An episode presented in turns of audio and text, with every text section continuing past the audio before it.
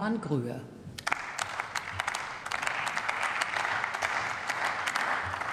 Frau Präsidentin, liebe Kolleginnen, liebe Kollegen! Eine vereinbarte Debatte am Vortag der erstmaligen Verleihung des Rudolf-Virchow-Preises für globale Gesundheit ist ein starkes gemeinsames Zeichen, ebenso wie die Tatsache, dass unser Bundespräsident Frank-Walter Steinmeier die Schirmherrschaft über diese erstmalige Verleihung übernommen hat. Wir würdigen damit gemeinsam nicht nur diese Preisverleihung, die schon jetzt auch international Aufmerksamkeit erhalten hat, ehren nicht nur die Erinnerung an einen herausragenden Arzt, Wissenschaftler und Politiker Rudolf Virchow, den Namensgeber dieses Preises, der gestern vor 201 Jahren geboren wurde.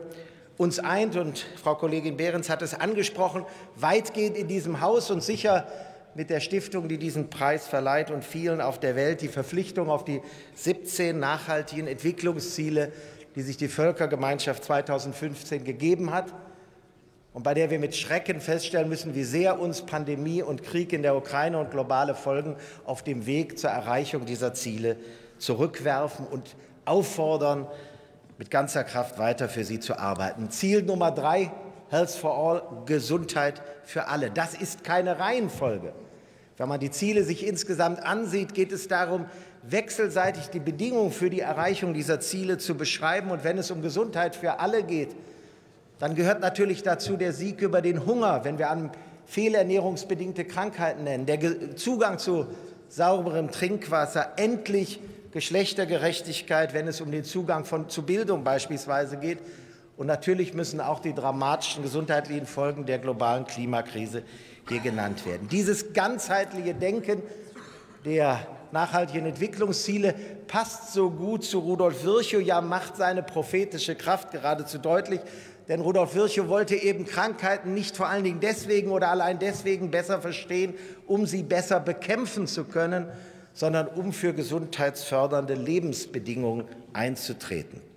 Meine Damen, meine Herren, in den letzten Jahren ist globale Gesundheitspolitik zu einem Markenzeichen deutscher internationaler Verantwortung geworden. Das gilt für die Entwicklungspolitik, das gilt für die Gesundheitspolitik und weitere Politikfelder.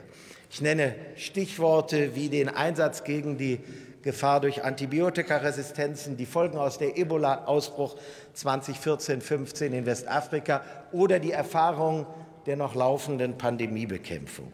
Anknüpfen kann Deutschland dabei an eine große Tradition etwa in der Tropenmedizin. Ich will aber ausdrücklich auch den Beitrag der vielen nennen, die aus allen Gesundheitsberufen beispielsweise mit Ärztinnen und Ärzten ohne Grenzen in arme Länder des Südens gehen, um dort zu helfen. Herzlichen Dank für diesen großartigen Einsatz, meine Damen, meine Herren. Das Bekenntnis Deutschlands zur globalen Gesundheit ist in vielerlei Hinsicht auch Zivilgesellschaft deutlicher geworden. Denken wir an den Global Health Hub, die Deutsche Forschungsallianz oder die globale Gesundheitsallianz der deutschen Wirtschaft. Die Antwort der Völkergemeinschaft in Berlin, eine WHO-Einrichtung zu schaffen, die sich der besseren Datenerhebung, der besseren Analyse globaler Gesundheitsrisiken widmet, zeigt, dass das auch international wahrgenommen wird. Und ich nenne auch bewusst, liebe Frau Kollegin Behrens, lieber Georg Kippels, vor allen Dingen Herr Vorsitzender, lieber Herr Ullmann, die Schaffung eines Unterausschusses globale Gesundheit in diesem Parlament. Denn damit wird deutlich, wir wollen, dass das Thema globale Gesundheit beständig auf der Tagesordnung deutscher Politik bleibt und eben nicht nur, wenn Krisen uns dazu zwingen. Insofern ist auch das eine wichtige Einrichtung. Ich glaube, dass dabei die Virchow Stiftung, der Rudolf Virchow Preis für globale Gesundheit, eine wichtige Unterstützung sein kann.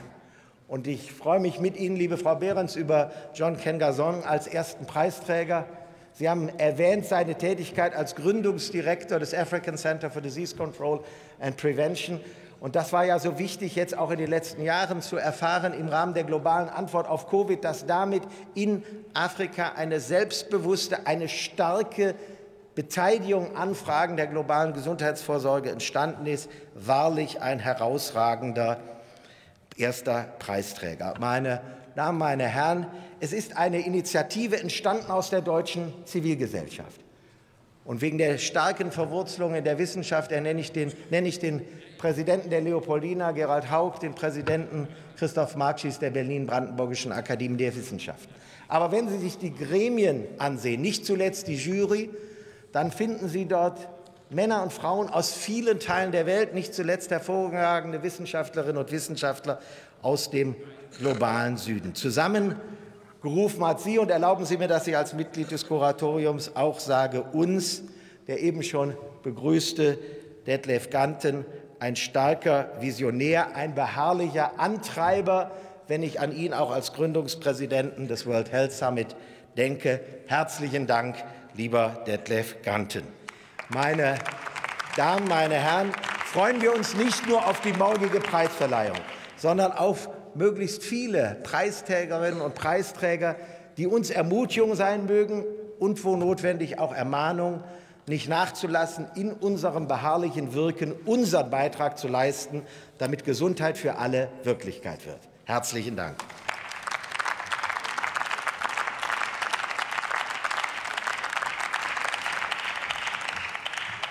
Nächster Redner in dieser Debatte ist für Bündnis 90 Die Grünen Johannes Wagner.